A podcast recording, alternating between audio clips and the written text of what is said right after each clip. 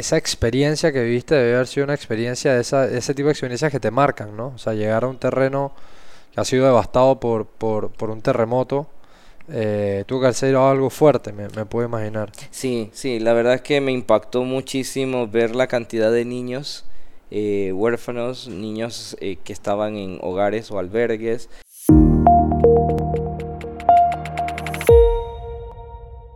Bienvenidos todos a otra semana más en Personal Upgrade Academy. Muchísimas gracias a todas las personas que regresan semana tras semana a compartir aquí y a conocer personas de todos los caminos de la vida. Y si eres nuevo por aquí, es primera vez que escuchas un episodio, recuerda que nos puedes encontrar en todas las plataformas. Si estás en YouTube, no te olvides de darnos like, suscribirte en el canal. En Spotify nos puedes encontrar también como Personal Upgrade Academy. En TikTok, en Instagram, a donde más cómodo te sea, ahí podrás encontrar todo tipo de contenido para tu crecimiento personal y profesional. El episodio de hoy, episodio número 99, estamos ya a un episodio, llegar al episodio 100. Esta era la meta que teníamos para este año y se logró. Estoy sumamente feliz de todas las personas que nos han acompañado durante este año.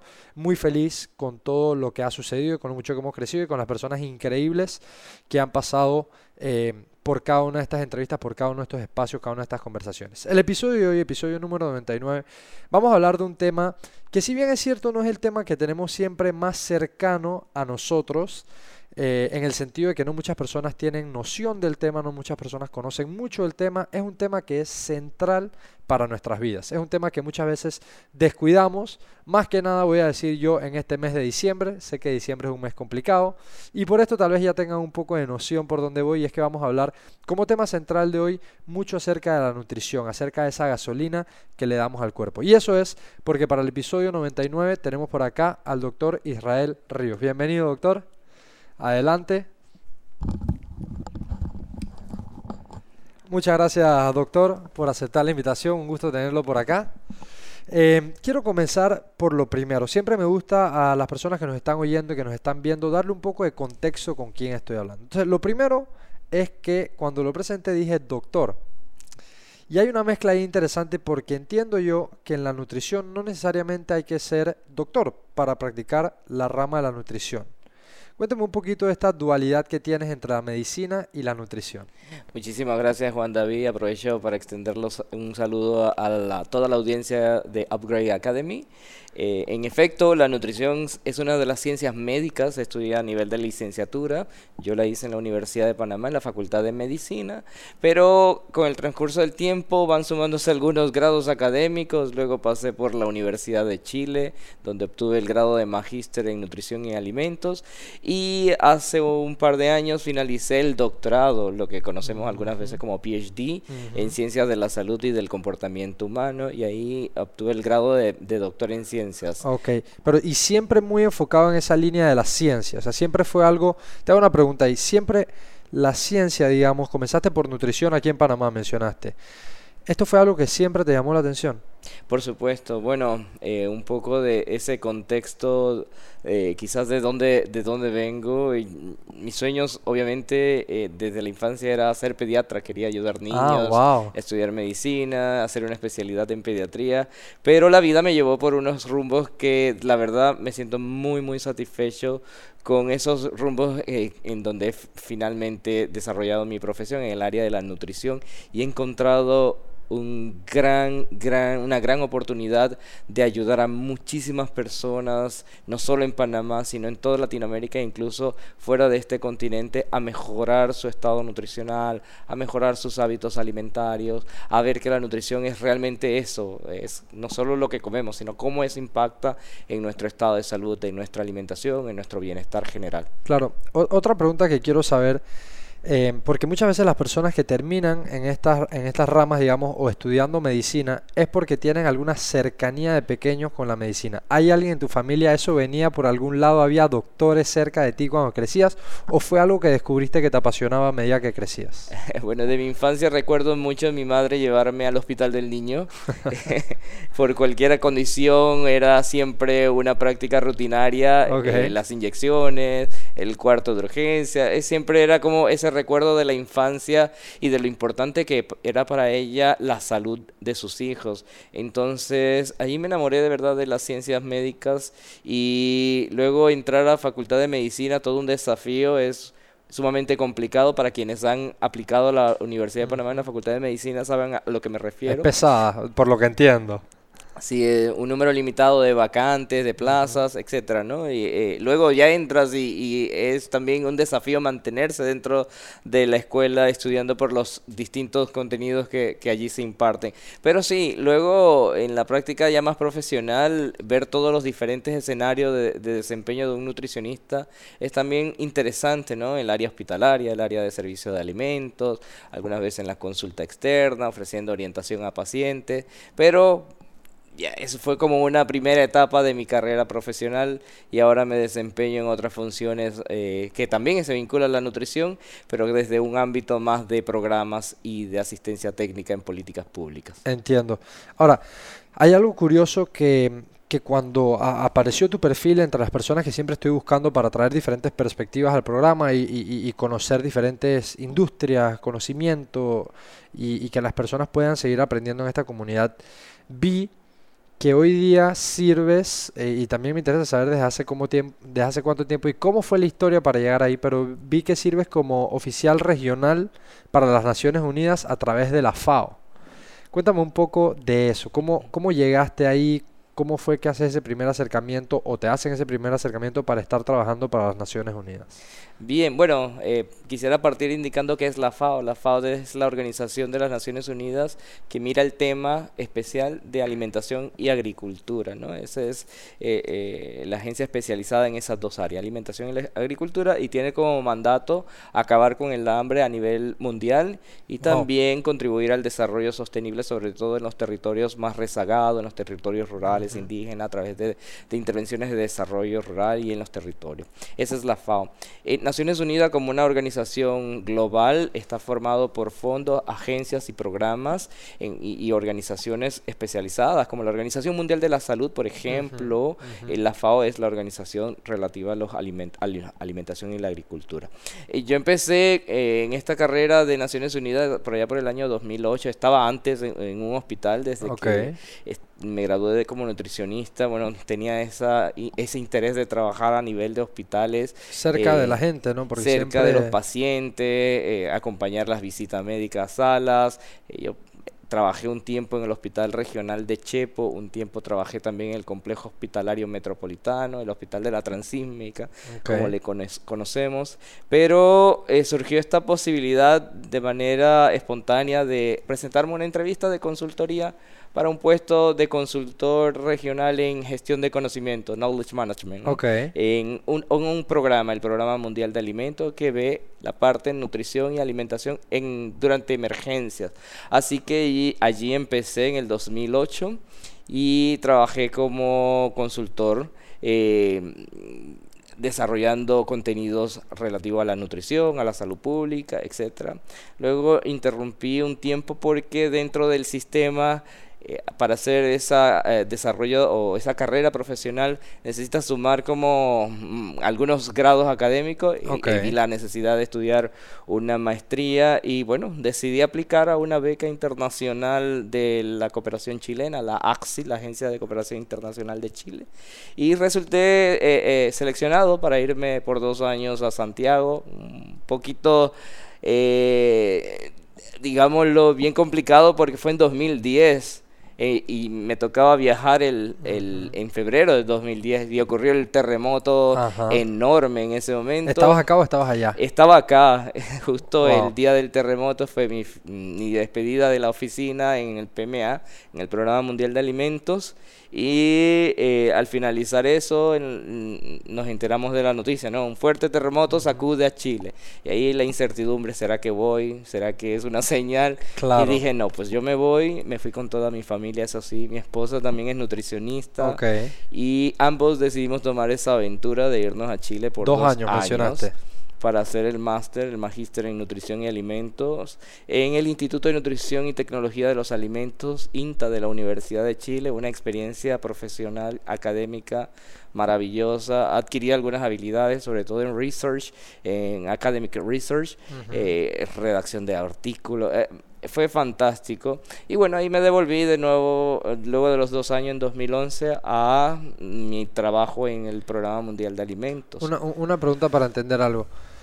mientras estás estos dos años, que es una experiencia, como dices, profesional, tanto profesional como académica, durante ese tiempo Em, tú estás 100% centrado en la parte de la universidad o también tuviste oportunidad, no sé, de estar en los hospitales eh, y, ver tal vez cómo se manejaba algo distinto a lo que habías visto en Panamá. ¿Cómo fue un poco la experiencia en esos dos años en Chile? No, fue 100% académico el, nivel en la Universidad de Chile. Bueno, nosotros que vamos de acá de Panamá, eh, tenemos una noción de cómo sería estudiar un máster eh, y un máster fuera de tu país. Fue muy diferente de lo que pensamos.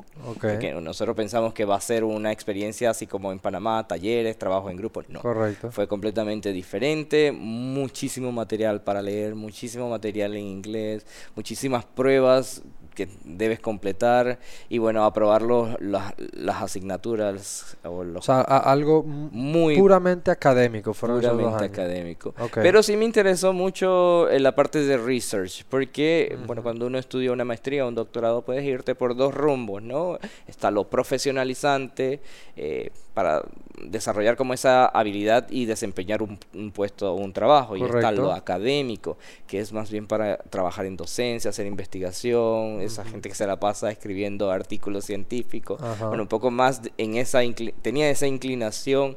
Eh, tomé varios cursos de... La, maestría o tu persona te llevó más por ese lado? Mi persona me llevó un poco más por ese lado.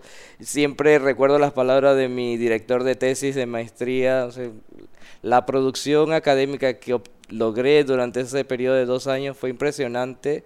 Logramos publicar cinco artículos científicos. No era un requisito publicar artículos científicos a nivel de maestría. No todos terminan publicando artículos científicos. Yo sí quería hacerlo, quería aprender. ¿Sentías esa, e, e, esa necesidad de aprender y aprovechar también el tiempo que tenías allá?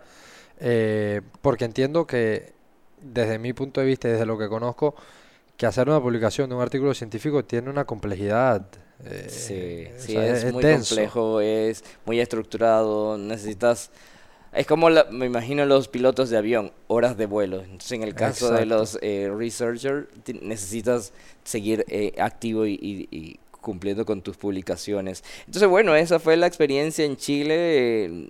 me quedé encantado deseaba quedarme para hacer el doctorado allí porque estaba la oportunidad, sin embargo ya tenía el compromiso con mi agencia en el programa mundial de alimentos de regresarme apenas terminase el ah, programa. Así, habían quedado, me voy dos años y ellos contaban con que tú volvieras. Exactamente.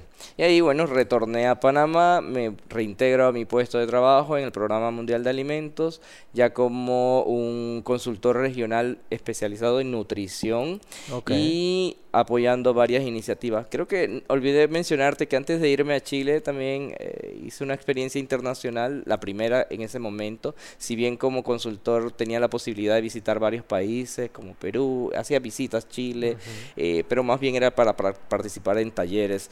Pero si recuerdas en el 2010, en enero también ocurrió el terremoto en Haití.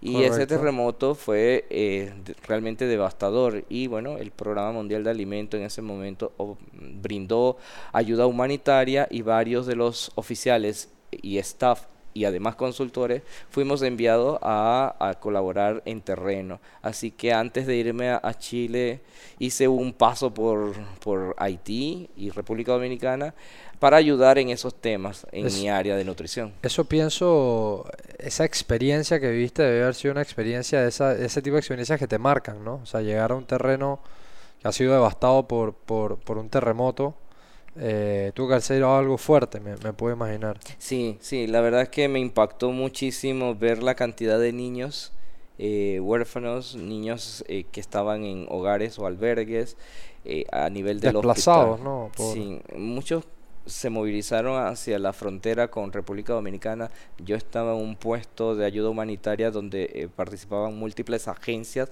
en Jimaní, en la República Dominicana, y me pasé 21 días. Y ver eso, la falta de recursos, un hospital público, regional, muy en condiciones precarias, en donde pues, no había para, no había muchas opciones. Y bueno, eso realmente como tú dices, marcó mi vida y, y me, me, impulsó a seguir. De verdad que esto es lo que quiero hacer, una forma de confirmar. Ya pasé por la experiencia hospitalaria, la ayuda humanitaria y la asistencia técnica desde una posición de Naciones Unidas es realmente lo que busco dentro de mis perspectivas profesionales. Así que uh, luego, pues, de los dos años retorné a Panamá y salió una oportunidad de irme a África a trabajar como consultor también para un programa de prevención de la desnutrición crónica infantil, el retraso en el crecimiento en niños.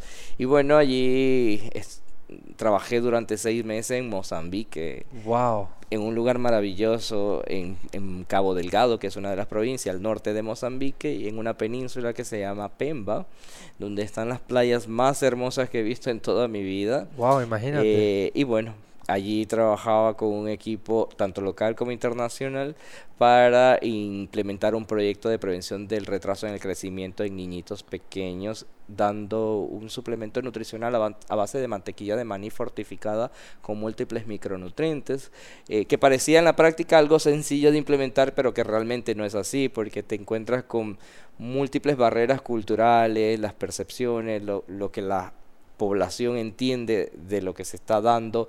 Eh, tenía muchas cosas que eh, solventar, ¿no? Ahí se partió con un estudio de campo eh, con John Hopkins University, con la Escuela de Salud Pública, para evaluar la aceptabilidad de este suplemento nutricional. Se entrevistaron a muchas madres, padres de familia. Estaban como algunos mitos, ¿no? El maní eh, de alguna manera era visto como un alimento afrodisíaco en lugar de ser algo que puede solucionar un problema de la nutrición. Eh, en los hogares, dar este producto solo a los niños que tienen menores de 6 a 2 años es complicado si tienen uno de 3, 4, 5 años. Entonces, ¿cómo evitar la dilución en el hogar? Entonces, sí, habían bastantes desafíos allí y fue una experiencia también como de esas que te marcan la vida, ir a un territorio en donde la, se vive en aldeas, en donde las condiciones son aún más precarias de lo que tú conoces en América Latina. Claro. Ahora, una, una pregunta, ahora que mencionas ese tema que me parece súper interesante, desde un punto de vista de nutrición, ¿qué tan importantes son esos primeros años para, para el infante, para el niño y para el desarrollo hacia adelante, hacia el futuro de un individuo? O sea, ¿qué tanto puede impactar en esos primeros años el que él haya sufrido un tema de desnutrición o, haber tenido una mala nutrición. Sí, mira, la nutrición es clave desde el momento de la concepción, desde que la mujer queda embarazada, si esa madre tiene un problema nutricional, muy probablemente ese niño va a nacer ya con un problema nutricional. Nosotros hablamos de la ventana de oportunidades de los primeros mil días de vida, que va desde que desde ese momento de la concepción hasta que el niño cumple dos años. Si se logra una nutrición óptima en ese periodo, pues el niño va a eh, expresar su mayor potencial, va a ser una persona, además de otros factores, por ejemplo, que reciba lactancia materna exclusiva durante los seis primeros meses. Eso es súper importante, ¿no? Sumamente clave eh, que reciba una adecuada ablactación, es decir, una introducción de alimentos de forma progresiva. Para eso nosotros contamos con guías alimentarias y Panamá tiene sus propias guías alimentarias del menor de dos años, la lactancia materna, una buena nutrición en ese periodo de vida y son sellos de garantía de un buen estado de salud. Lo contrario, si no se logra ese estado óptimo de salud, empiezan a, aparecer manifestaciones de la malnutrición que parte en, una forma muy temprana en un bajo peso para la edad o un bajo peso para la talla. Eso también lo conocemos como desnutrición aguda y es incluso uno de los indicadores de mortalidad y morbilidad. O sea, los niños se enferman más o se pueden incluso morir antes de, eh, por una desnutrición aguda o un bajo peso para la edad o para la talla. En, ese periodo, entonces, para, para hacer como un recap, ese periodo 0 a 2 años es muy crítico para, para el infante, para el niño, en tema de nutrición y entendiendo que si hay una mala nutrición o tal vez, eh, digamos, falta de o, carece de, lactancia materna y demás, el potencial de ese niño, no sé si decirle potencial, pero el desarrollo que vaya a tener ese niño en los próximos años se ve de una vez y, y, y claramente afectada.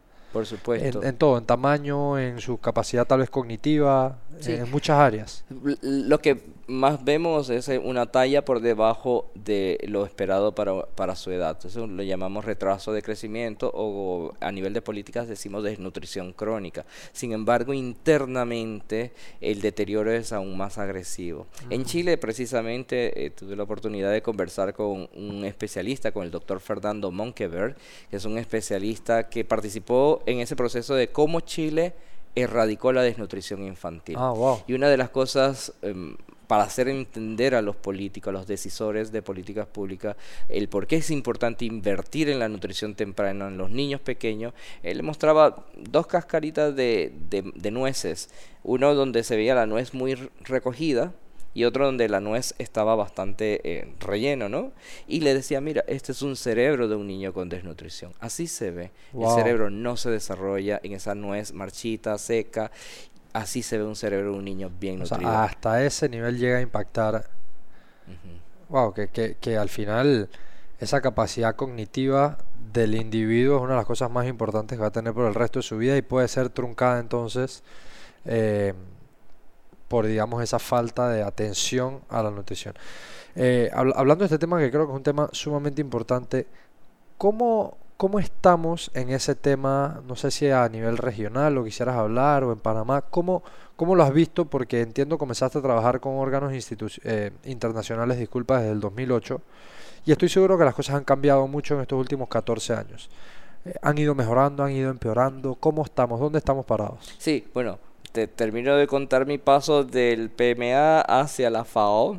En el 2014 eh, regresé a Panamá luego de la experiencia en Mozambique y ahí me puse a aplicar a todo lo que salía, ¿no? la OPS, el PMA, la FAO, y me mandan por correo una convocatoria para un puesto internacional. Es bien curioso porque los puestos internacionales no son para nacionales, es para un internacional. Correcto. Entonces dije, bueno, mi madre siempre decía que la peor diligencia es la que no se hace. La que no se Así que yo mandé mis documentos siendo panameño. Y a ver qué pasaba. A ver qué pasaba.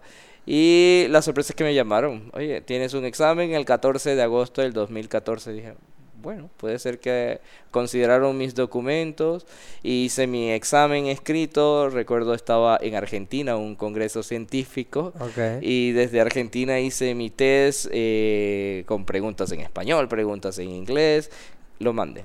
Y allí eh, en diciembre me convocan para una entrevista eh, presencial, ¿no? una entrevista para el puesto. Y dijo, voy a participar. Luego en marzo, luego en mayo, dije, oye, pero ustedes realmente van a contratar a alguien porque me parecía tan... Mucho tiempo. Mucho eh. tiempo del todo el proceso. Bueno, en mayo ya finalmente me habían dicho, te vamos a contratar, ha sido seleccionado como... No, pero fue un periodo largo, fueron seis meses, digamos. Eh. Sí. Ok. Sí, es, es bien interesante porque, bueno, pocos panameños eh, estamos en esa como posición de staff dentro del sistema. Todos los ah, países miembros de Naciones Unidas tienen una cuota de contribución y, y como retribución tienen un número de profesionales que por país deberían estar representados. En el caso de Panamá, imagínate, solamente eh, estamos dos personas, una en Roma y en mi caso en Panamá. Eh, y de verdad eso me llenó de mucha satisfacción profesional. Dice, lo logré, creo que podemos seguir en esto, eh, trabajando, construyendo una agenda de nutrición, hoy día le llamamos de mejor nutrición y sobre todo viendo cómo apoyar a los países para visibilizar la importancia que tiene la nutrición desde, desde que uno es muy pequeño y a lo largo de todo el ciclo de vida. Ah, durante todos estos años, sí puedo decirte que en el caso de Panamá, el retraso de crecimiento se ha mejorado. Tenemos datos del 2003 con la encuesta de niveles de vida en donde ese dato de desnutrición infantil, desnutrición crónica o retraso en el crecimiento se ubicaba en 22%. Wow. 22% o una quinta parte de todos los niños estaban con problemas de desnutrición infantil. Luego en el 2008 se repitió esa encuesta de niveles de vida y estaba en alrededor del 19%. Muchos en ese momento a nivel de la política se tomó como algo positivo, eh, indicando que fue un logro de X o Y administración de gobierno. Sin embargo, desde el 2008 hasta el 2019 no se eh, evaluó así de una forma representativa, un dato nacional. Y carecíamos de información de cómo estaba el, tema nutricional. Cómo había avanzado en, casi 11 años. Y no sé si recuerda algunos episodios en la comarca Nove de niños que estaban muy desnutridos, que iban a los hospitales, incluso fallecían por la desnutrición. Justamente las comarcas indígenas, si bien el dato nacional para el 2008 era de 19%, ese es el dato país. Y ese dato país oculta las verdaderas disparidades al interior del país. Cuando tú separas desnutrición crónica en áreas indígenas versus áreas no indígenas, hay una diferencia tres veces mayor o dos veces mayor, por encima del 60% o por encima del 50%. Entonces, Eso es una eh, locura. Es, es bastante mm, terrible porque son niños panameños. Y bueno, en el caso de Panamá ese es el dato, ah, tenemos países cercanos en donde eh, la desnutrición pues está incluso mayor y que también está, eh, es algo de preocupación para esos países. Se han firmado acuerdos globales de acabar con la desnutrición, las metas de salud también indican acabar con la, desnutrición infantil. Bueno, en el caso de la desnutrición crónica, ahora que tenemos datos, por así decirlo, recientes del 2019, Panamá logra bajar a un 15%. Y en las áreas de la comarca Nove bajó incluso eh, significativamente, menos, uh, menos de 40%, alrededor del 36%. Pero no, en nuestras otras dos comarcas, la de Gunayala y la de Emberá, está por sobre el 50%. en pleno siglo XXI todavía. todavía tenemos problemas de desnutrición eh, infantil, que es un indicador que de desarrollo. un país que se quiere posicionar como un país desarrollado debe acabar con estos problemas y de forma contundente, como el caso de Chile. Para, para tener una idea, los países, digamos, que han tenido la oportunidad, porque entiendo que esto es una combinación entre políticas públicas, trabajo de las personas que están en campo, mucho tema de educación. Los países que han logrado combinar estos factores para tener una referencia y que las personas entiendan cuáles son esos niveles que se pueden encontrar en esos países. O sea, no sé, pensemos en países europeos o tal vez algunos latinos más avanzados. ¿Cuáles son los porcentajes que se ven para ver como la, el, gap o, el espacio que hay entre donde estamos nosotros hoy día parados y otros países? Sí, eh, eh, por lo general utilizamos ejemplos de países desarrollados, pero en Latinoamérica también contamos con muy buenos ejemplos. Chile y Costa Rica. Costa Rica está al lado de Panamá, una, una, cultura, una sociedad muy parecida. también comparten comarcas indígenas como la Nove, están en ambos territorios. En, Costa Rica está debajo del 5%, igual en Chile está debajo del 3%. Entonces se puede reducir la desnutrición infantil. Y no es solo cuestión de firmar un compromiso global, decir voy a acabar con la desnutrición, sino que eso se traduzca en inversión. ¿En qué? Programas de nutrición, tener nutricionistas. Vamos a la comarca Nove no hay no hay más de 20 nutricionistas o 15 nutricionistas, es muy poco para un territorio enorme. O igual en la comarca Guna, no, no, no son tantos profesionales. Carecen los profesionales en sitio, que es al final la persona que puede educar a, a, esa, a esa población. Entiendo, bueno, no, no sabía, y como tú dices, y, bien lo dijiste, en pleno siglo XXI no sabía que todavía teníamos esas cifras. Sé, eh, por alguna noticia que habrá salido, creo que ya fue hace, algún tiempo, que había un caso severo de desnutrición y, salieron estos casos a relucir en las comarcas, pero no sabía que era eh, a ese nivel y no sabía que había esa diferencia entre los territorios, digamos, un poco más eh, céntricos o de ciudad, donde hay más acceso a hospitales. Que como estamos. Ahora, para, para entender otra cosa dentro de esta misma conversación que estamos teniendo y esta misma línea que estás tocando, ¿cuáles son o cuáles tú piensas desde tu punto de vista que son cosas accionables, buenas prácticas? Em, yo la vez pasada, hace algún tiempo, conversaba con un colega, eh, un muy buen amigo mío que también es nutricionista, que me decía que a veces tal vez la percepción que las personas tienen hacia ciertos alimentos les prohíbe utilizar alimentos cercanos a donde ellos viven o con los cuales cuentan para ayudarse a ellos mismos. Como, no sé, como que piensan que, ah, X cosa ah, no me gusta o no es tan bueno, pero podrían apoyarse en ese tipo de cosas que tienen cercano a donde viven. Sí, bueno, ahora desde la FAO, desde la Organización de las Naciones Unidas para la Alimentación y la Agricultura, apoyamos múltiples esfuerzos para combatir la malnutrición.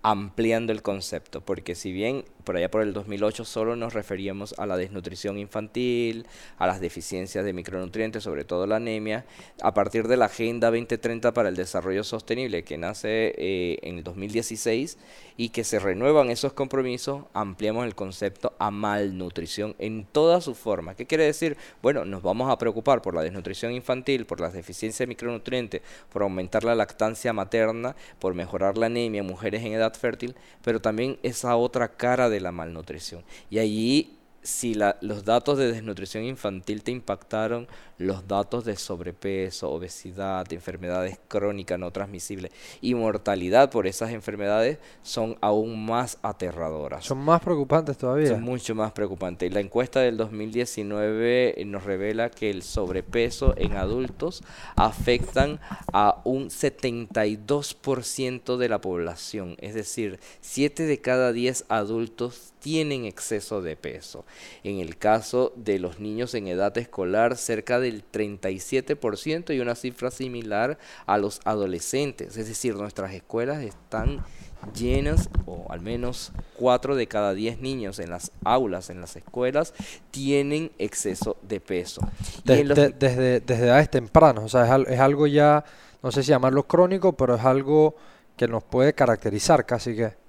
Sí, eh, en los niños pequeños, 13% de los niños pequeños ya tienen esa otra carga, otra forma de malnutrición. De hecho, le llamamos así la doble carga de la malnutrición, porque podemos encontrar en un territorio sobre todo de mayor vulnerabilidad como los territorios indígenas, niños con desnutrición infantil, con una baja talla para su edad, pero también una madre con obesidad, una adolescente con anemia, un adulto con una diabetes, hipertensión. Entonces, esa doble carga de malnutrición en esos contextos son más graves porque no tienen una facilidad o no tienen facilidad para acceder a servicios de salud, hospitales, etcétera.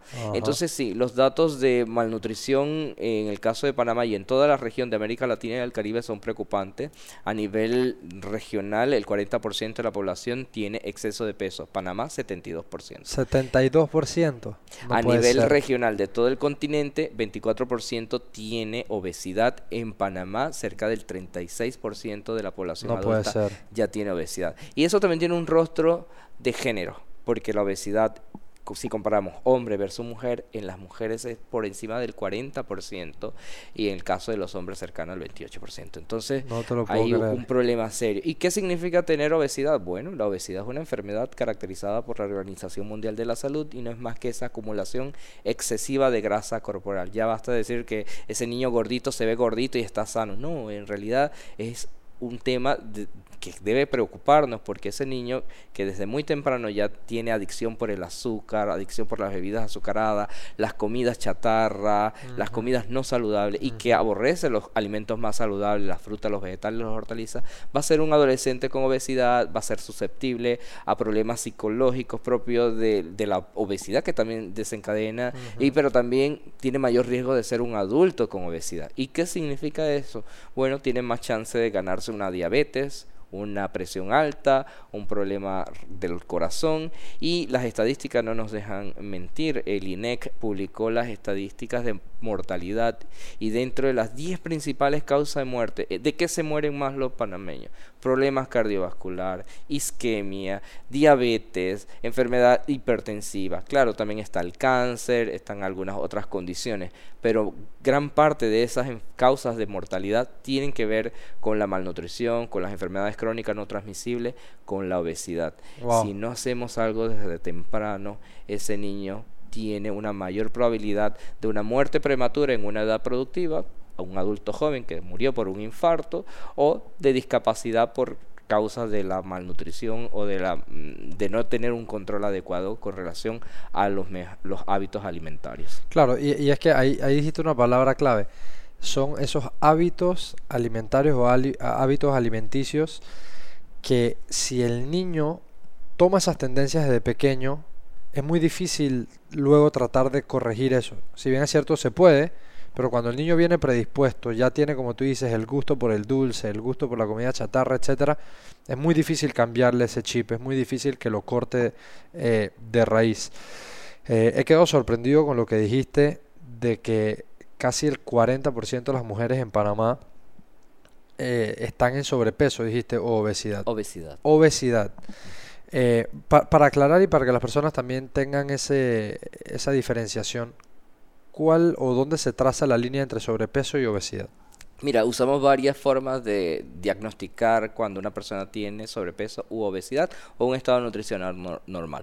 Lo más común es el índice de masa corporal, que es la relación matemática entre el peso y tu talla en metro al, cua- al cuadrado.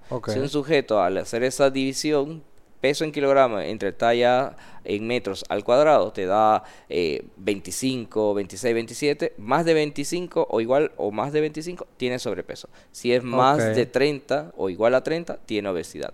Los rangos normales est- están entre 18.5 y 24.9. Esa es una medida. Pero hay una muy sencilla, tomar una cinta métrica de estas de costura, pasarla alrededor de la cintura. En el caso de los hombres no debe ser más de 102, en el caso de las mujeres no debe ser más de 88. Si está por encima de ese valor, entonces nosotros hablamos de obesidad abdominal y eso aumenta el riesgo de cardiovascular, un- a una enfermedad del corazón. Hay otras medidas, por ejemplo, eh, un análisis de composición corporal que medimos de tu peso, qué porcentaje es Grasa. Ajá. En el caso de las mujeres no debería ser más del 30%, en el caso de los hombres no debería tener más del 25%. Ok. Porque podemos tener personas muy delgadas, aparentemente sanas, pero cuando medimos su composición corporal encontramos que tiene 40% de grasa corporal. E- e- esos casos se ven.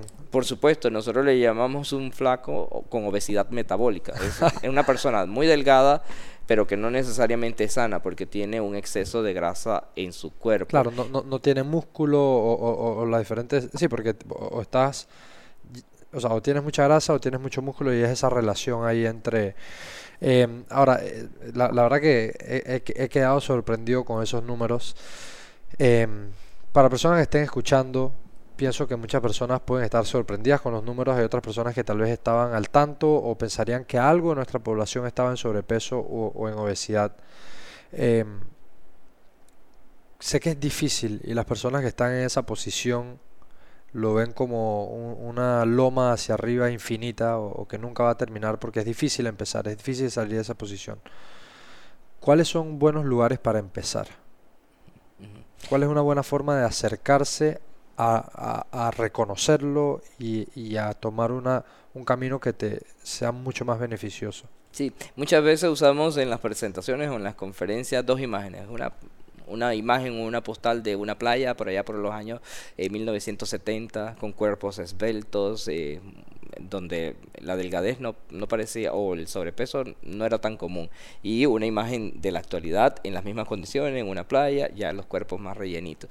Ver eso, ver cómo ha cambiado esa morfología y también la aceptación social, ¿no? Ya todo el mundo dice, bueno, eh, ese es el, el estándar. Eh, es un conjunto de acciones. Si bien podemos decir que la obesidad es el resultado de lo que yo como individuo decido comer y dejo también de hacer en términos de actividad física, Correcto. no hay, eh, también hay otras condiciones, por ejemplo el ambiente. Y es allí donde desde la FAO incidimos en políticas públicas en diferentes sectores, salud, agricultura, desarrollo social e incluyendo e incluso también los parlamentarios, porque necesitamos regular algo que vamos a llamar el sistema alimentario con un enfoque sistémico. ¿Qué quiere decir un enfoque sistémico? Bueno, que está conformado por varios elementos y que si hay un elemento disruptor en alguno de esos componentes va a generar algún daño o alguna relación no deseada. En el caso del sistema alimentario está conformado principalmente por la cadena de suministro de alimentos, todo el tema agricultura, producción y comercialización de alimentos. También está el otro elemento que es el ambiente alimentario donde se dan esas dinámicas de compra, de adquisición, selección de alimentos y están las conductas del consumidor. Bien, a nivel del ambiente alimentario lo que más predomina es un ambiente alimentario obesogénico. Prendes el televisor y no hay cinco segundos cuando te vuelven a pasar un comercial de un cereal infantil Correcto. lleno de azúcar o de una bebida azucarada. Bueno, para el mundial eh, fue exactamente Lo lo, único, mismo. claro. Bebidas azucaradas, bebidas alcohólicas. Todo ese ambiente está estimulando a la población, sobre todo la más susceptible, y pensar, como mencionaste, ¿no? Eh, deja de valorizar la producción local, el mango, deja de valorizar eh, eh, la comida propia de tu comunidad y buscas eh, la comida no saludable, porque te da también un cierto estatus social, ¿no? Y bueno, yo tomo una bebida azucarada de lata y tengo un poco más de estatus, o en lugar de comerme una buena ensalada en casa o un plato de frijoles hecho en casa, pues mejor es ir a un restaurante de comida rápida, comerte una cajita feliz o una caja de pizza bien grande, llena de grasa. Y eso estaría relativamente bien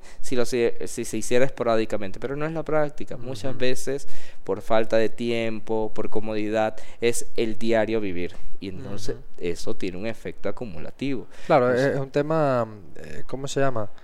Em, la palabra que, que es poco a poco, o sea, que se, que se va acumulando. Eh, marginales, esos ganancias así como marginales, poco a poco, poco a poco, poco a poco, hasta la persona no se da cuenta y ya quedó en una situación que le es difícil revertir o que le cuesta mucho trabajo revertir. Eh, hay, otro tema que, que mencionaste que creo que va muy ligado. ¿Cómo ves esa relación entre que si la persona se quiere dar sus gustos, no está mal que se los dé? Si la persona eh, tiene uno que otro placer por aquí o por allá, no es lo que te hace daño, sino es la constancia de, cómo comes. Esa relación entre cómo te manejas en esa parte de, te alimentas y que seas una persona activa físicamente. O sea, ¿qué, ¿qué, tanto incide entre una persona que digamos, persona A come igual a la persona B, ¿no? Los dos comen medio mal, medio bien, pero persona B sí es una persona que se mueve, persona es una persona sedentaria. ¿Qué tanto incide? Sí, claro, eh, los, los estilos de vida son parte de, esta fórmula eh, que podemos establecer para controlar nuestro peso corporal, necesitamos unos buenos hábitos alimentarios y eso significa incluir una dieta variada, incluir suficientes vegetales. La población no está consumiendo ensaladas de vegetales, eh, estamos comiendo muchos, muchos harinas, azúcares, etcétera, y pocos vegetales y frutas. Eh, eso, una buena fuente de proteína, idealmente con bajo contenido de grasas, carnes magras, pescados, tenemos abundancia de peces en Panamá. Correcto. Eh, limitar bebidas azucaradas es clave. Las bebidas azucaradas y en general todo lo que tiene dulce son calorías concentradas y eso inmediatamente, si no lo quemamos, y que es muy difícil también quemarlo en actividad física, eh, tendríamos, por ejemplo, para poner una, una forma de comparación, una barra de chocolate, eh, tendrías que correr 5 kilómetros.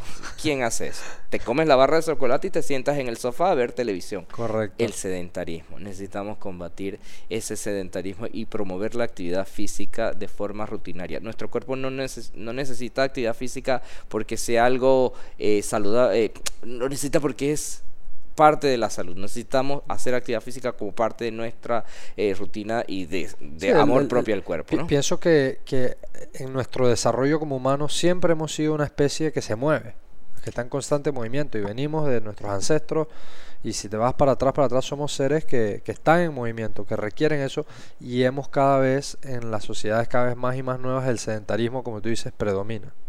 Recuerdo ahí una profesora de Chile, la profesora Raquel Barrow, eh, que hablaba de esa teoría de evolución y que decía, bueno, el ser humano es de las especies que casi no ha evolucionado, es el mismo fenotipo, su genética es la de un cazador y recolector. Claro, en esa época tocaba correr por tu vida porque te seguía un animal que te iba eh, a, matar para comérselo, para comerte, eh, y también tocaba hacer recolección de alimentos. Entonces, cuando había abundancia de alimentos, sí tocaba comer y para rellenar estas reservas grasas, porque también tendríamos esos periodos de ayuno muy largos. Hoy día no, hoy día vamos al supermercado, tenemos todas las estantería repleta, el refrigerador está repleto y nuestro cuerpo piensa que estamos en ese, en, ese ambiente donde va a haber carestía, ¿no? Entonces empezamos a comer con un balance positivo y todo ese exceso que no vamos a utilizar se acumula en forma de grasa, se va a los depósitos. Pero eso pasa todos los días, todos los días, todos los días, todos los días. Imagina 30 años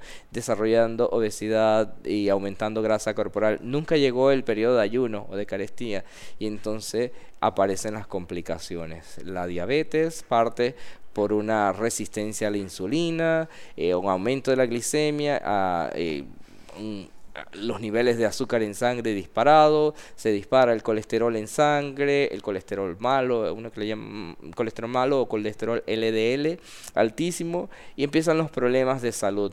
Antes pensamos que esas condiciones eran, bueno, digamos, de los adultos un poco más eh, grandecitos, 40, 45, 50 años. Hoy día lo vemos en niños que tienen los triglicéridos en 300, 500, porque los hábitos alimentarios en casa son terribles, mucho azúcar, mucha grasa, muchos alimentos no saludables desde temprana edad y pocos alimentos saludables. Entonces yo creo que eh, eh, el gran mensaje es ese, amor propio primero.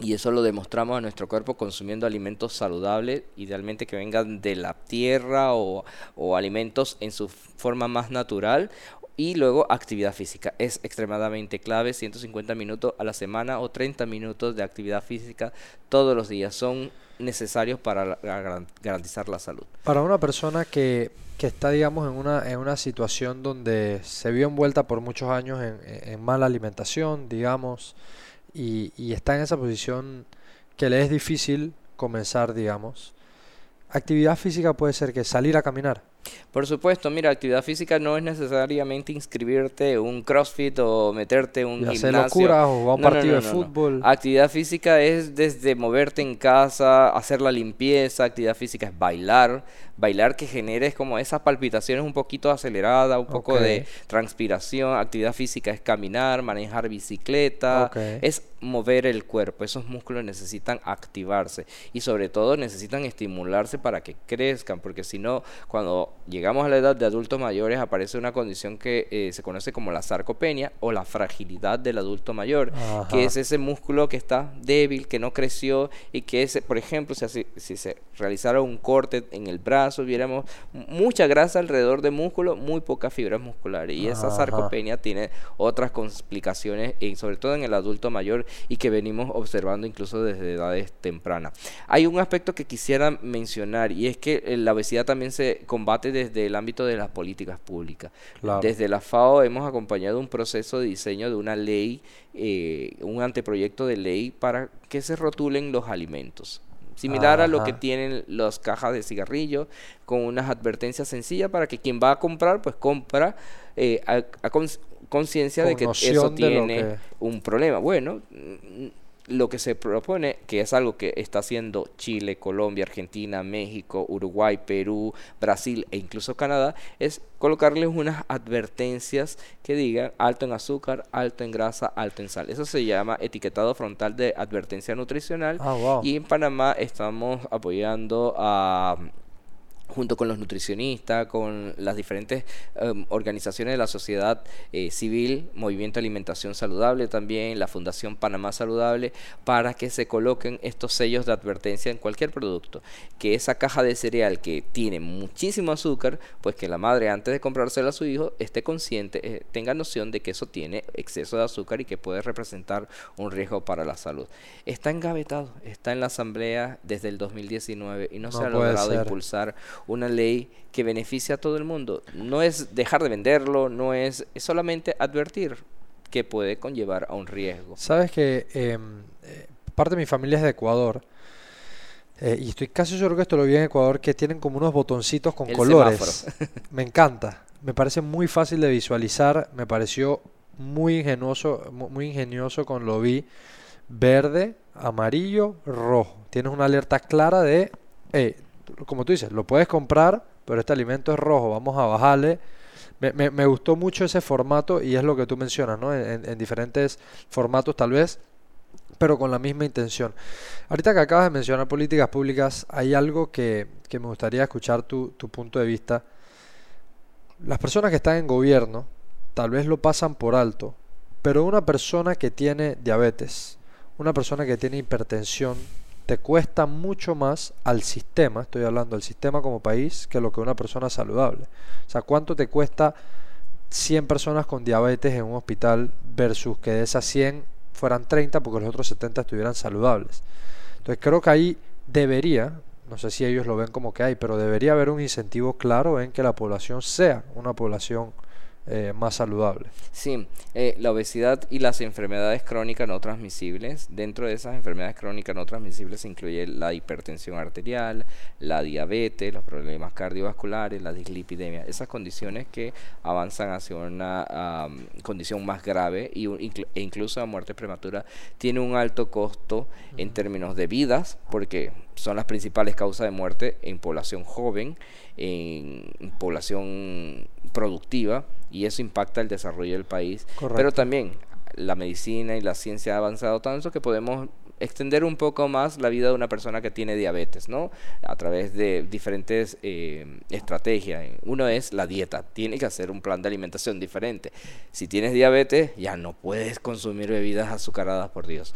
Si lo haces, bueno, lo único que estás haciendo es acortar tu, plazo de vida, ¿no? Claro. Eh, estas personas también desarrollan complicaciones. Una muy común y que escuchamos a diario en los, en los noticieros, eh, la insuficiencia renal y que requiere diálisis o hemodiálisis.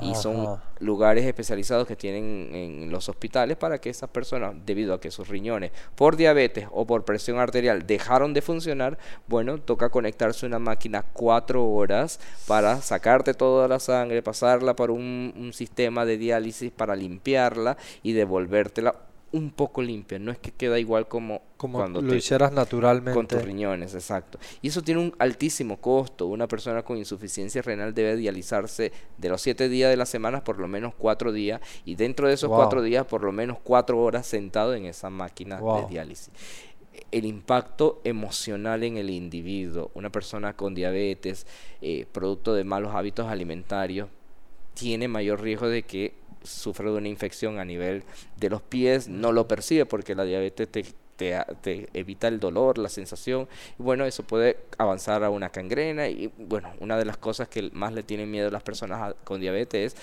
me van a amputar la pierna, me van a amputar. A amputar. Que, que, que, se ve mucho eso en personas con diabetes, que le ves los pies que ya se les han hinchado, otras partes del cuerpo, se ve mucho, creo que es algo común cuando las personas están están en esa, en esa situación, disculpa.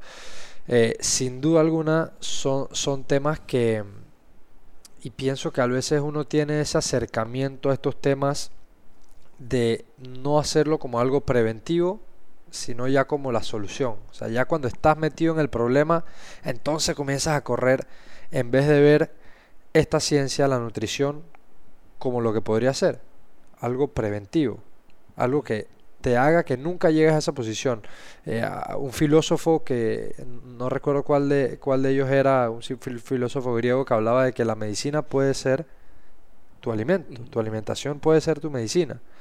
Eh, entonces creo que eso es parte del mensaje que tú acabas de transmitir hoy, es que las personas tengan o comiencen a tomar más conciencia de que cada vez que tú te sientas las tres veces al día o las cinco si te comes tu snack o lo que sea, esa decisión que estás poniendo al frente tuyo es algo que va a tener una, un peso, una repercusión muy fuerte años más tarde. Sí, no, y, y, en definitiva muchas veces vemos estos datos como algo que no nos tocan, no nos afecta no es para a nosotros. 70% ah, de obesidad en la población, son ellos.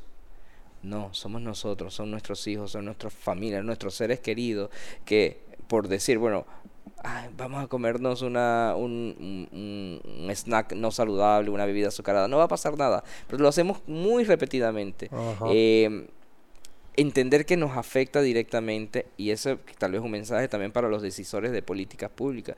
La diabetes, la hipertensión no mira clase social, no mira no mira nada. De hecho, algo que te quería comentar que también la evidencia científica nos ha mostrado es que los niños que tienen desnutrición infantil a edades muy tempranas desarrollan mayor riesgo de enfermedades crónicas no en la puede ser. Entonces que tienen una condena doble. Durante toda su infancia, las carencias aumenta el riesgo de que ellos también desarrollen una enfermedad crónica no transmisible ah, e incluso obesidad en la edad adulta. Entonces eso tiene un impacto social, comunitario, familiar, individual.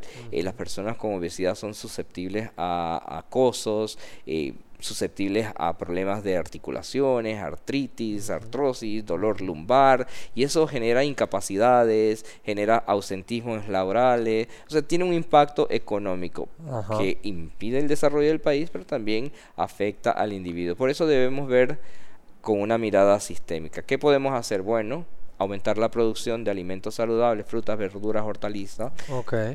Eso por un lado, debemos educar en las escuelas. No hay cursos de nutrición saludable en las escuelas. desde Sí. kinder deberíamos enseñarle a un niño que tan saludable es comerse una naranja en lugar de una dona. Para que ese niño en algún momento va a tomar la decisión. Tengo la dona de este lado y la naranja.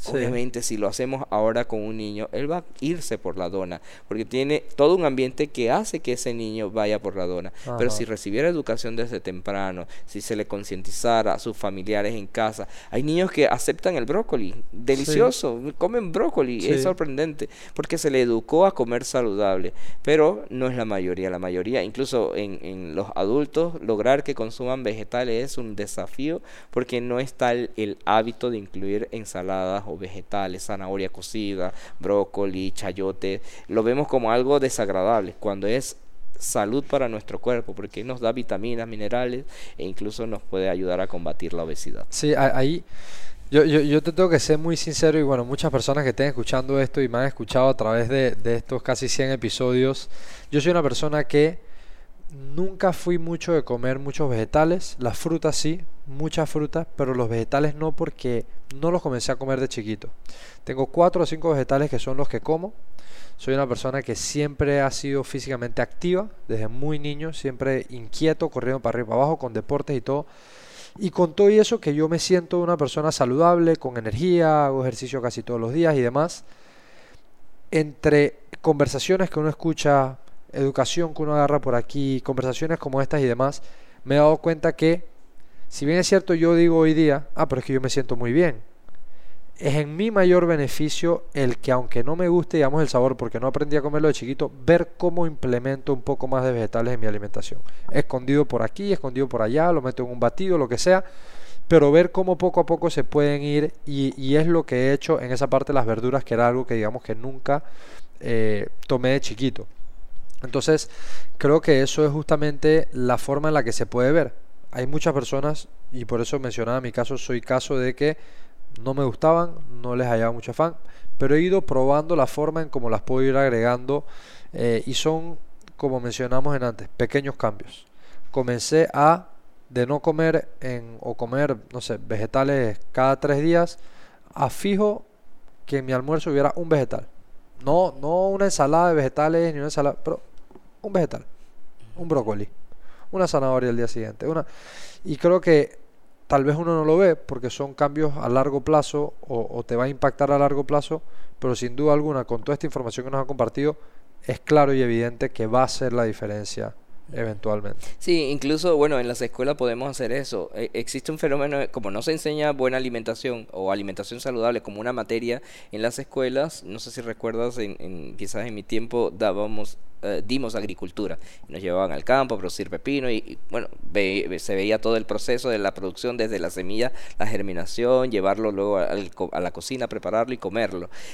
Huertos escolares serían también una herramienta para educar a ese niño sobre el- la aceptabilidad de O vegetales. darle esa cercanía con eso. Sí, porque eh, da tristeza eh, que un niño piense que la zanahoria no nace de la tierra, piensa que viene del, del supermercado, de la nevera Sí. del supermercado, porque Es ahí verdad. están. Y, envuelta en plástico y encima. envuelta en plástico. Sí, en, en el ámbito de la nutrición hay varios elementos eh, y en la, nos gusta mucho más ahora hablar de alimentación saludable, eh, porque la nutrición tiene como esos otros elementos de, ah, de nutrientes, de aminoácidos, que quizás para la población en general no es tan sencillo comprender, pero alimentos, comida sí. Entonces, Correcto, Panamá tiene un documento que se llama Guías Alimentarias basadas en alimentos desde el 2013 y son ocho consejitos muy sencillos. Número uno, una dieta variada, diversificada, que incluya de todos los grupos de alimentos. Colores. todo. Sabores, eh, lácteos, carnes magras, pescado sobre todo, incluir más pescado en la dieta también es eh, muy saludable. Y luego, adorar el agua, disfrutar el agua. El agua es El agua. lo más saludable que podemos beber. No necesitamos ningún otro líquido, necesitamos aprender a disfrutar del agua. Cuando vas a un 100%, restaurante, cuando vas a 100%. salir, toma agua, que es lo más saludable que puedes meterle a tu cuerpo. Número tres, bueno, reducir las bebidas azucaradas y todo lo que pueda contribuir a aumentar la ingesta de azúcar. También es importante reducir eh, los condimentos artificiales, todos estos cubitos, eh, calditos, sobrecitos Los para darle sabor. Eso no, porque son altísimos en sal. Necesitamos cambiar a cosas naturales. El jengibre, el clavito de olor, el eneldo, el orégano, cosas más sanas, el cilantro, el culantro para dar sabor, el ajo. Eh, también es importante hacer actividad física. 30 minutos por lo menos todos los días para eh, como una rutina, como un hábito y para beneficio de tu cuerpo. No por moda, no porque todo el mundo lo está haciendo, sino porque tu cuerpo lo necesita para estar saludable. Inclusive a nivel de, de la parte física, creo que tu cuerpo te lo agradece. Tienes tanta más energía. Yo he pasado periodos, como te dije, siempre he sido una persona muy activa, pero he pasado periodos en los que me he vuelto un poco más sedentario y lo siento literalmente en la energía que tengo. Durante el día, en mi cuerpo, en mi ánimo, emocional, todo. Sí, algo que no te he contado, eh, que, que, además de, de, trabajar como oficial de nutrición eh, desde el 2016 colaboro en la Universidad de Panamá, en la Escuela de Nutrición y Dietética y eh, una de las razones por la que me permitieron eh, dar clases en la universidad es precisamente para generar evidencia científica de la importancia que tienen estos temas. Y allí hemos corrido múltiples investigaciones con nuevos nutricionistas que se han graduado de la Universidad de Panamá en temas muy variados. Recuerdo una de las tesis en donde evaluamos qué llevan los niños en los centros infantiles en la lonchera que le colocan los padres. Exceso de azúcar y exceso de grasa, juguitos artificiales que de fruta no tienen nada, son prácticos, son económicos, eh, pero que pues hacen... tienen un chorro de azúcar, eso... Sí, impresionante. Incluso de latas. Pueden leer la etiqueta de esos productos. Una lata de néctar, que también pensamos, bueno, es néctar, quizás es más sano. 73 gramos de azúcar. ¿Sabes cuánto? Un producto que sea moderado en azúcar debe tener menos de 14 eh, gramos de azúcar por porción. Incluso 14 ya es alto. Un producto adecuado, bajo en azúcar, debe tener menos de 5 gramos de azúcar por porción. Y esto tiene 73, una lata de gaseosa. Eh, gaseosa y pico, ¿no? Tiene alrededor de 12 cucharaditas de azúcar. Es altísimo en azúcar. Entonces, eso se lo damos a un niño en el desayuno, en la merienda, en el almuerzo, todo el día tomando exceso de azúcar. Ese azúcar pasa directo al hígado y puede desarrollar una condición que se llama hígado graso. Y si no se controla esa condición, puede avanzar a una cirrosis hepática no alcohólica. Y ya cuando sea más adulto, si mantiene esos hábitos alimentarios, puede desarrollar incluso un cáncer de, hígado. Y es que la mala alimentación se relaciona incluso con la obesidad, con al menos 10 tipos de cáncer que están relacionados con la obesidad y el cáncer es otra de las causas de muerte en este país. Entonces sí, eh, eh, otra de las investigaciones, ahora que hablas de actividad física, este año eh, trabajé con dos estudiantes ah, evaluando el consumo de agua, ah, sueño, que es otra variable que no hemos incluido. Importantísimo, importantísimo. No es algo que se come, pero que para tu salud es importante incluir por lo menos 6 horas. Lo ideal, 8 horas de sueño al día. Porque es ese momento que tu cuerpo usa para reparar todo lo que se tiene que reparar. Si dormimos 5, si dormimos 4, 3 o incluso hay mm, ocupaciones como los policías, como los que trabajan en los cuartos de urgencias que duermen menos de 3 horas. ¿Qué, nos muestra la evidencia con relación a eso? Que las personas que no tienen buenos hábitos de sueño tienen más riesgo de desarrollar obesidad, tienen más riesgo de desarrollar diabetes, hipertensión e incluso se relaciona con un apetito más grande, o sea, porque se alteran todo ese balance hormonal interno y tienen más necesidad de consumir alimentos, grasa, eh, exceso. Eh, eso, eso altera eh, o produce no tener unos buenos hábitos de sueño. Entonces, en resumen, una alimentación saludable y variada, actividad física, suficientes horas de sueño, hidratación. De verdad, amar el agua es, lo, es una cosa muy, muy importante. Son reglas básicas para lograr una buena nutrición.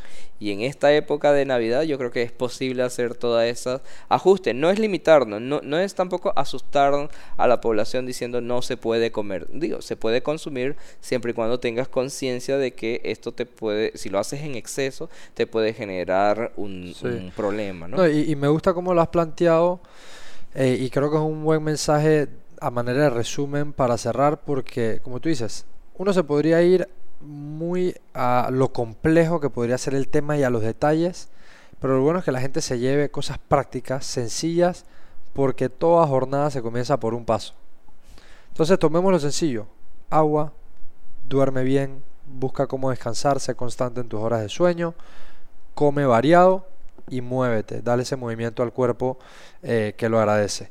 Entonces, eh, para ir cerrando, eh, Israel, te voy a, te voy a hacer una pregunta hipotética con la, que siempre me gusta cerrar los episodios. ¿no? Hoy, hoy día tú estás aquí sentado con todas las experiencias que has adquirido a través de tus años. los momentos buenos, los malos, los aciertos, los errores, los fracasos, los aprendizajes, todo.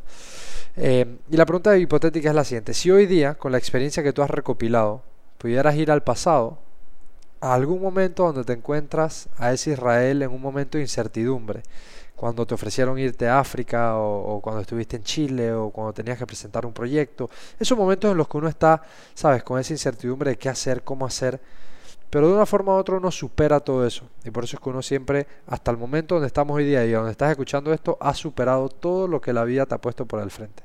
Pero si igual pudieras ir al pasado y dejarle un consejo a ese Israel más joven en un momento de incertidumbre, a un joven que esté escuchando, ¿qué le dirías? No tener miedo, no tener miedo a los desafíos, eh, a, aceptar los desafíos. Una máxima, de nuevo, para mí, mi modelo o mi ejemplo de vida ha sido mi madre. Eh, que era una mujer que, y es una mujer que no le tenía miedo a nada, se enfrentaba a los problemas y salía adelante. Ahora mi esposa también me muestra que que es importante enfrentar los desafíos, salir adelante, vencer esos, esos temores. Entonces sí, muchas veces nos autocastigamos. No voy a aplicar ese puesto porque no cumplo con eso. Te lo estás diciendo tú, deja que te lo digan él. Tú aplicas. Si ellos dicen o piensan eso, pues es ya ellos quizás están en lo correcto, quizás no, pero da la oportunidad de que te evalúen. Acepta el trabajo que te están ofreciendo. A veces yo mismo digo, no, no, no era para mí o no es para mí. No, acepta el desafío de enfrentarte. Eh, otra de las cosas que me llena de mucha satisfacción ahora como mm, adulto y ver cómo puedes inspirar vida. O sea, mi hijo mayor cuando me dijo que quería estudiar nutrición, dije, pero ¿por qué nutrición?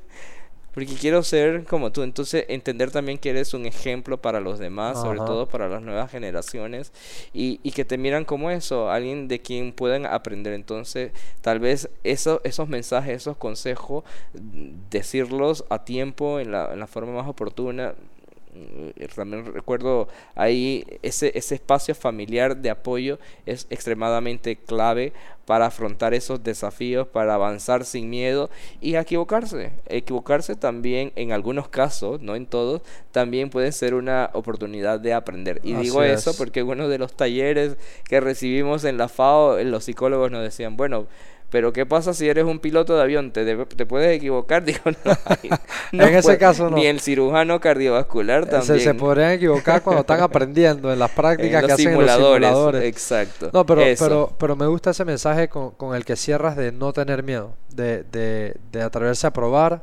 atreverse a intentar. Y me gustó eso que dijiste. No te digas no tú, aviéntate y si él no viene, pues que venga otra persona, iteras, pruebas, volviste a probar y te lanzas. Eh, me gustó. Así que bueno, Israel, muchísimas gracias hermano por, por acompañarnos. Gracias a todas las personas que nos están viendo y nos están escuchando. Esto fue el episodio 99 de Personal Upgrade Academy. Recuerden nuevamente suscribirse en todos lados para que nos acompañen semana a semana. Y como siempre, nos vemos el próximo jueves en un episodio más de Personal Upgrade Academy. Nos vemos. Bless.